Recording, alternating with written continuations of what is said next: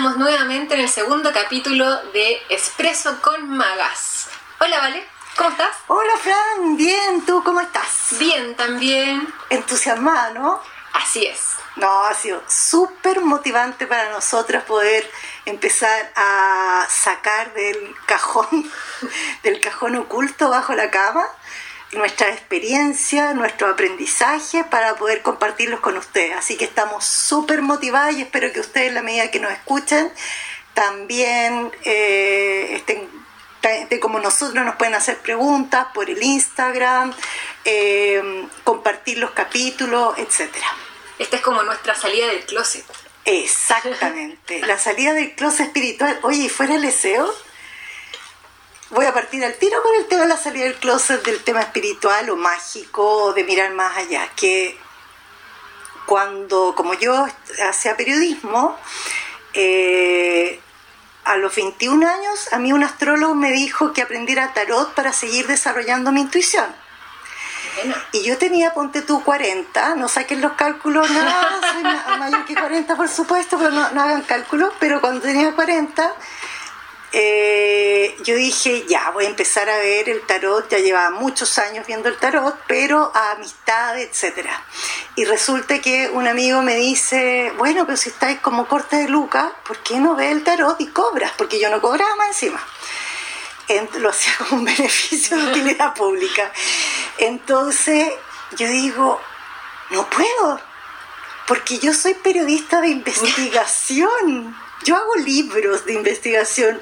¿Cómo explico al mundo? Miren, miren el rollazo. ¿Cómo le explico al mundo que yo veo el tarot? Es como que me fuera a bajar el perfil.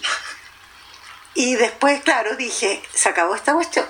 Porque esto a mí me pertenece y lo voy a poner en el lugar de valor que implica.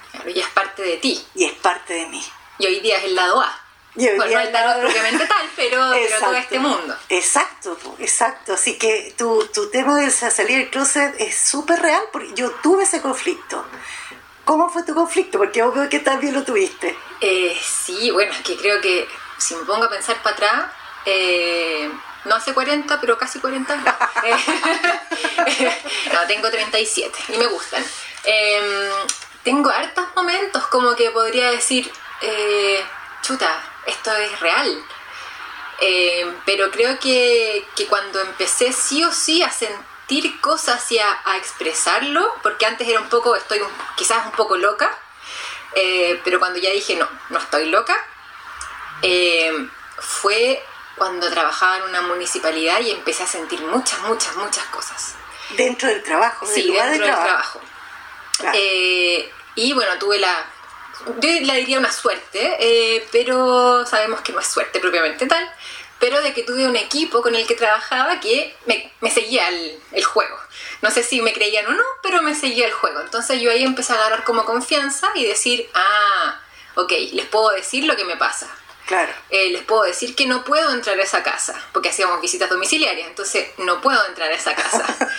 Claro, al principio era como, pero ¿cómo no vaya a entrar, Francis? Tiene que entrar, tienes que entrar, tiene que ir a hablar con la señora Juanita. Eh, porque tú eres abogada. Claro, porque soy la abogada y tenía que hablar con la señora. Y yo, es que llamémosla a la oficina o llamémosla fuera de la casa.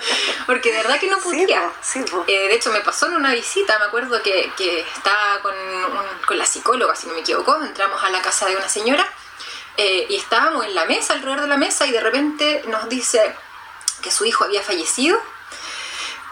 Y y mira hacia atrás y dice, bueno, y ese era su dormitorio. Nosotros estábamos en la mesa del comedor, pero claro, atrás de nosotros estaba el living y, y, más allá había una puerta que era el dormitorio. Y yo me doy vuelta y miro hacia esa puerta y siento así una energía que se llena encima, así. Y yo dije, uy, ya, aquí está el hijo o está otra cosa, no lo sé. Bueno, hoy día ya voy, voy un poco cachando más qué cosas son, porque no siempre todo es es lo bonito. A veces hay otras cosas. Exacto, pero no nos vamos a asustar todavía. No, eso va más Yo creo que en el capítulo 10 nos vamos a empezar a asustar, pero por ahora miremos que todo es muy bacán. bueno, y te, termino la historia porque fue interesante, ¿sabes? De que estábamos ahí en la mesa y yo siento esto, ya, seguimos conversando con la señora y de repente yo empiezo a sentir un ruido como atrás mío. Y yo decía, ¿cómo, cómo ponen la lavadora en este hora. momento, justo ahora, y así era como que estuviera de verdad pegada atrás mío. Y sentía típico lavadora centrifugando y media suelta. y yo decía, ya, bueno, y le empecé como a hablar fuerte a la señora, como casi yo sentía que estaba gritando. Eh, y bueno, no sé, estuvimos media hora hablando así con la señora, ok, nos despedimos, sí, muchas gracias, y nos fuimos. Llego al auto y le digo a, a mi compañera, oye, ¿qué onda el, el- el ruido que había? O sea, ponen justo la lavadora en ese momento. Me dice, ¿qué lavadora? Y yo, pero es que es ese ruido, si estaba súper fuerte. No, no había ningún ruido. Yo, pero ¿cómo? Si yo estaba gritando. No estaba gritando, Fran, estaba ahí hablando. No, me weando, perdón, me estaba molestando. Eh, bueno, y así partió todo. Yo dije, ¿qué onda? Bueno, obviamente Exacto. ahí, no me acuerdo qué dijo ella, pero el chofer que nos andaba llevando en ese entonces, eh, como que me miraba así.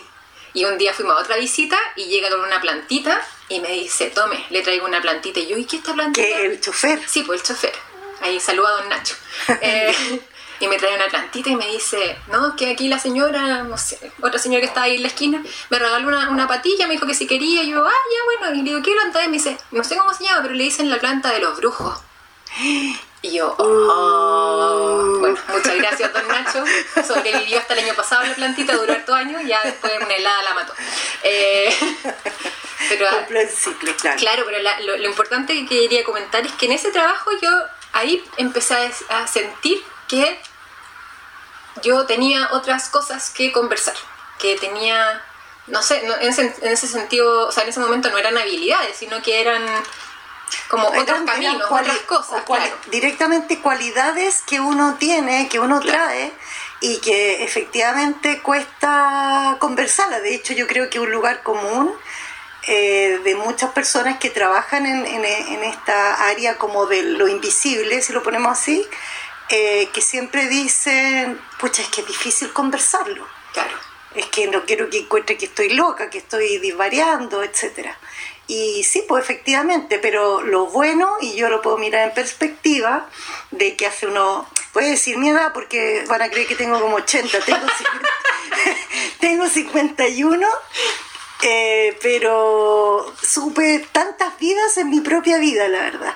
Pero el tema es que puedo mirar en perspectiva y hace 25 años atrás era muy difícil, era mucho más cerrado, se hablaba, había- uno iba como a lugares como especiales para, para comprender un poquito el tema espiritual o, o lo mágico, etcétera. Pero ahora está abierto y ya nadie, no es tan extraño que alguien vea el tarot, que alguien vea la carta astral.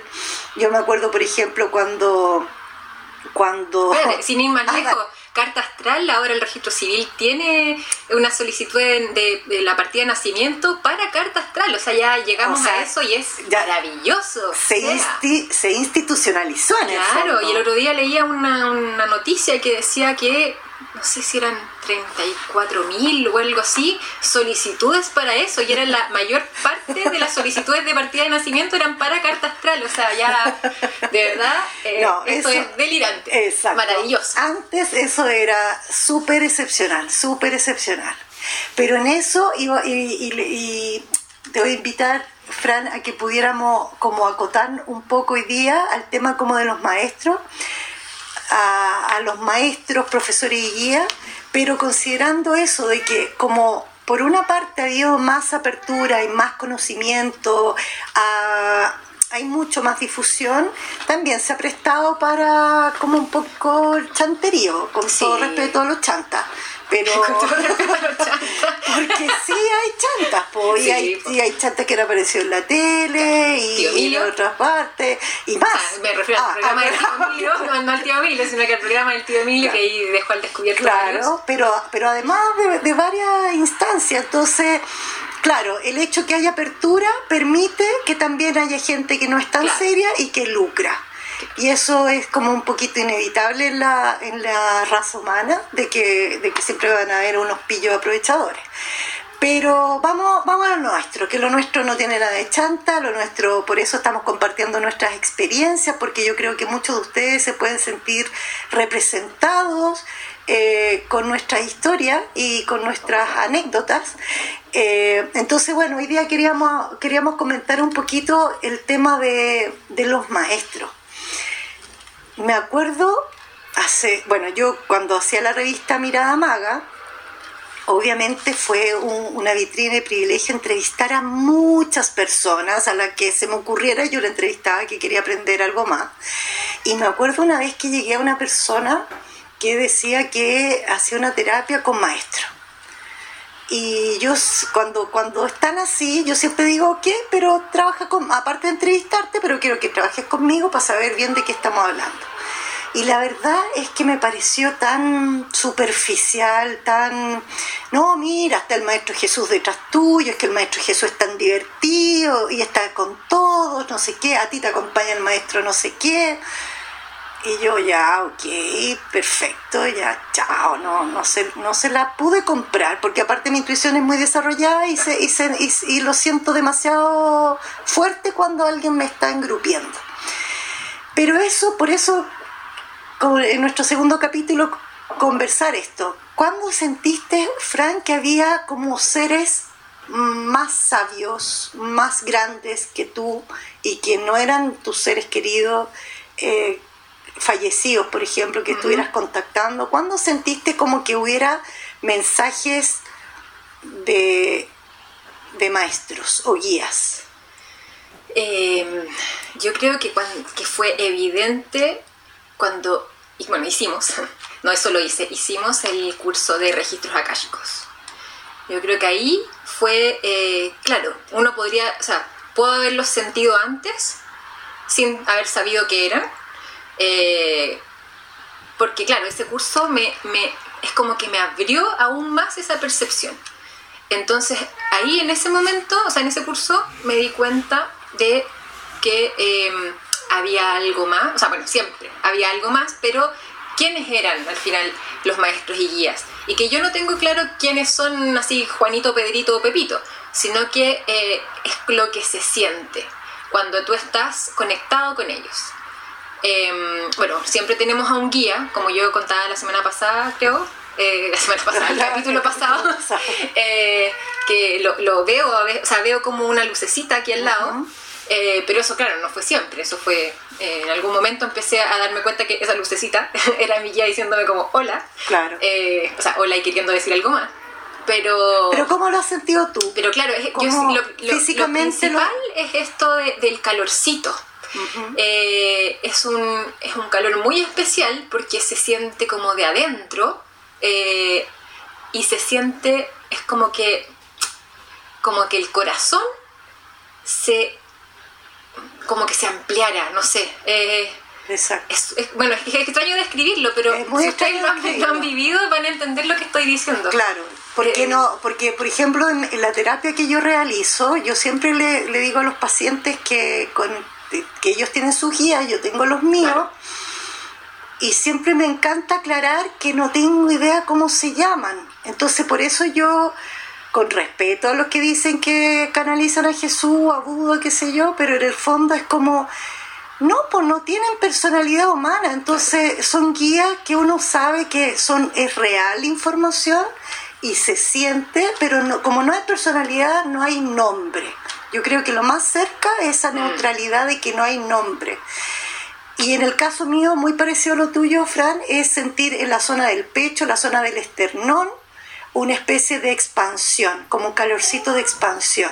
Yo con el tiempo, que como soy busquilla investigando cosas, eh, hace años dije, pero ¿qué hay ahí? Pues, pues no, no es el corazón. Y está la glándula timo.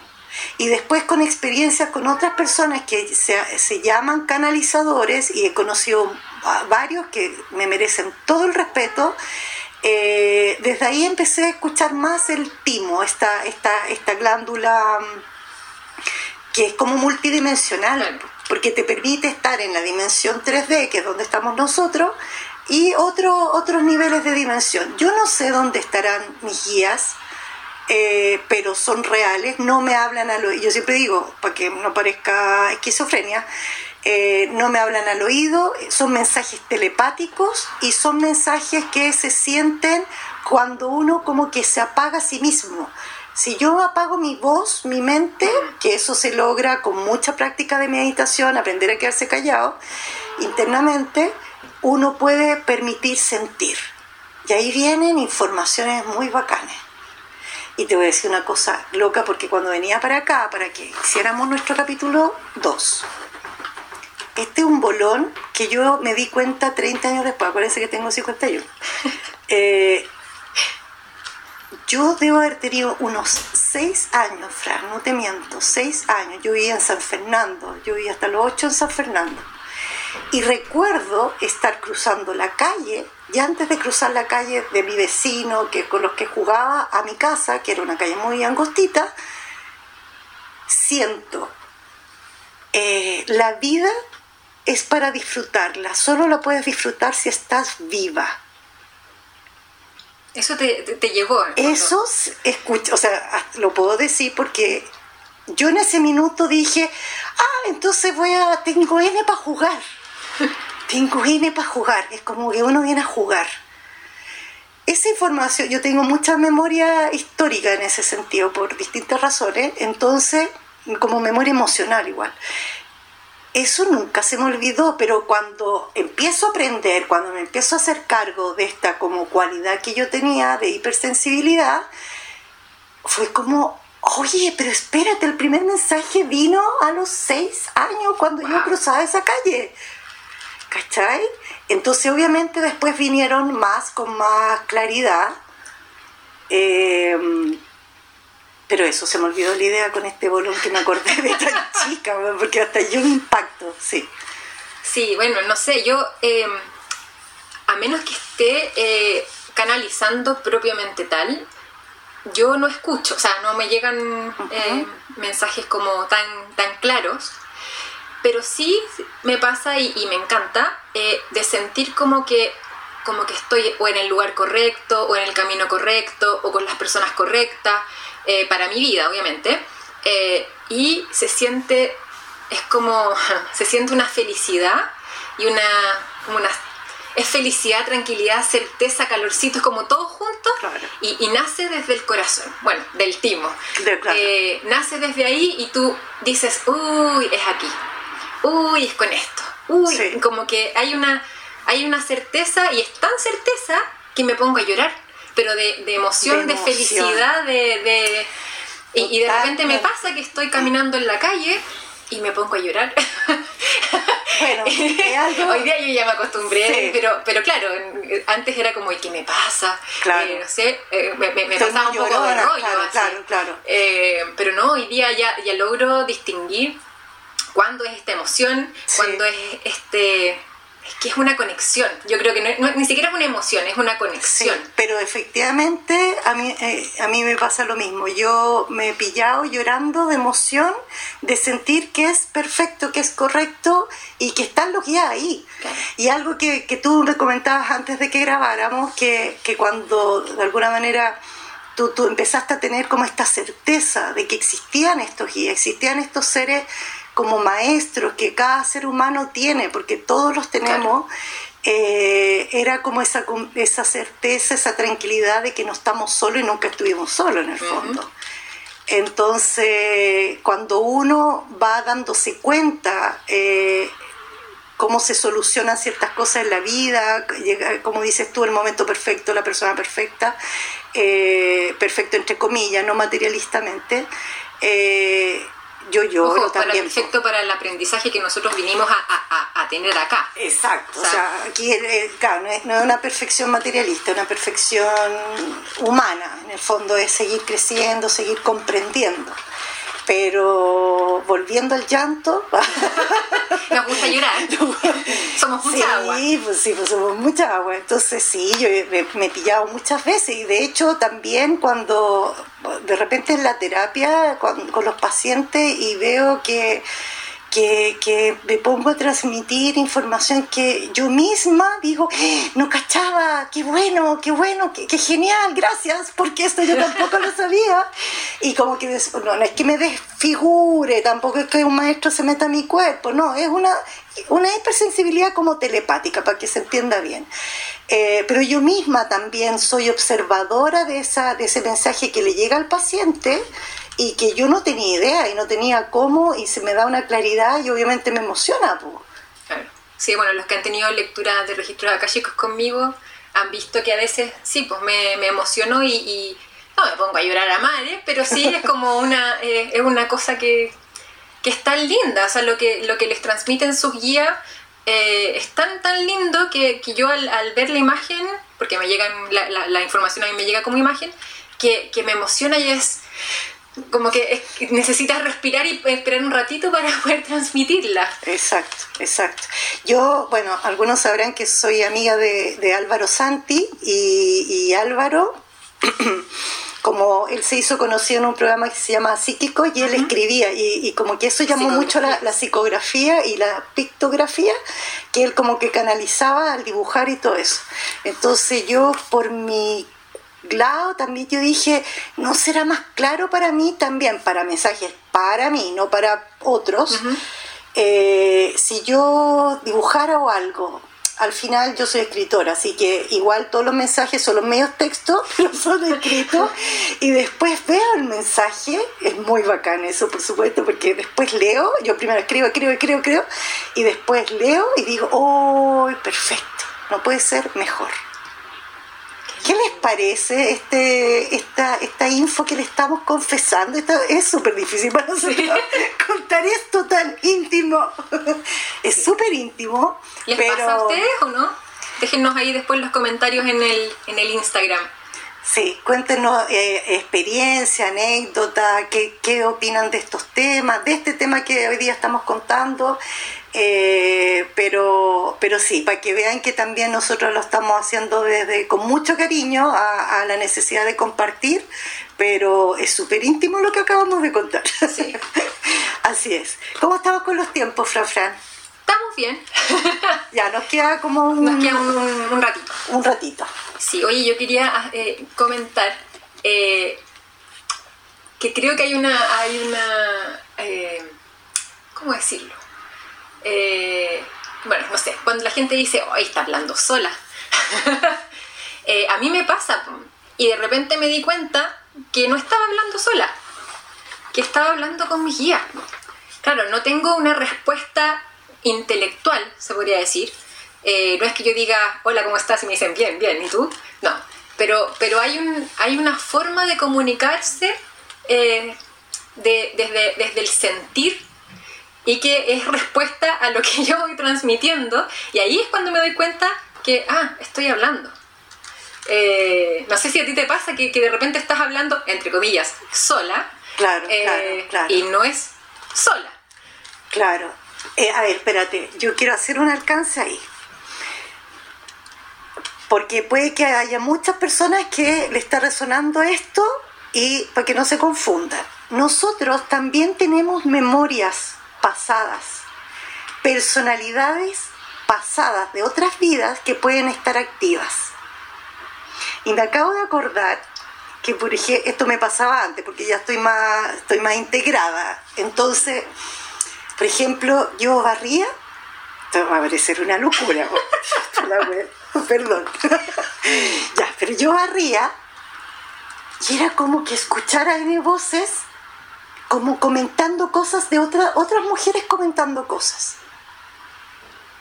Y yo como que respondiera telepáticamente. Entonces después, con años, comprendí que eso eran voces de otras Valerias en otras vidas barriendo comentando algo, porque te das cuenta. Sí, voy a hacer el, ejercicio. voy a cuando, cuando, cuando lo comprendí casi me voy detrás de, porque en el fondo fue como, es que no puede ser que seamos así, nadie nos enseña que somos así. Bueno, nuestra alma es atemporal. Atemporal, pues totalmente, pues, ni tiempo ni espacio. Entonces, esta información hasta que uno se integre ya no es necesario esa, esa como voz interna. Pero paralelamente, claro, está el tema de los guías que uno sabe eh, como, como que tú, tú sabes que viene como, que es como desde afuera. Y de hecho, confesión, mirada maga, yo lo canalicé, esto yo no lo inventé, yo no hice, no compré un libro de nombres, ni nada por el estilo, ni hice una encuesta, yo lo canalicé totalmente. Mi conflicto era, yo venía de la revista Las Magas y yo encontraba que era muy triste que ese proyecto, que se terminó porque terminé la relación con la socia, eh, se perdiera. Entonces yo le decía a los guías, ¿cómo mantengo el concepto Magas eh, y continuar con la revista y continuar con el proyecto que había? Entonces era como, me acosté, me dormí pidiendo eso por favor, díganme cuál es el nombre correcto. Y me despierto a las 4 de la mañana y me dicen mirada maga. Y yo digo, pero mirada maga, suena súper feo. Entonces era, mirada maga. Claro, decía, mirada maga. Y yo decía, pero mirada maga, ¿cómo mirada? No, no calza, es cacofónico. Y después llego, a ver, ah, ya, ya entiendo. Mira, es una mirada mágica, es una mirada maga porque yo soy mujer, bla, bla, bla. Ok Listo. Y al otro día, no, miento. A las 6 de la mañana yo figuraba así, así somos los creativos. A las 6 de la mañana yo figuraba inscribiendo mirada maga en el nick. en el nick de la Chile. Mirada maga. Ahí quedó. Canalizado, ese nombre yo no lo inventé, me llegó después de mi pataleo. Así que así hablan los guías. Tenemos una patita ahora de mirada maga que es expreso con magas. Exacto. Para no perder el maga. sí, no es justo que perdamos el magas. Pero, somos. Sí, sí, sí. Y brujas también. También. ¿Cómo estamos con los tiempos? Bien. igual ustedes van a tener que comprender esta cosa en los tiempos, porque como no tenemos, no estamos en una radio formal ni nada por el estilo, en las radios, yo, eh, ¿tú sabes que yo hice dos programas de radio? ¿No? Dos. Dos. Dos, día. Falta uno, dos. Falta uno, dos. Eh, pero el tema es que en las radios te prende una luz roja cuando uno sabe que va a hablar.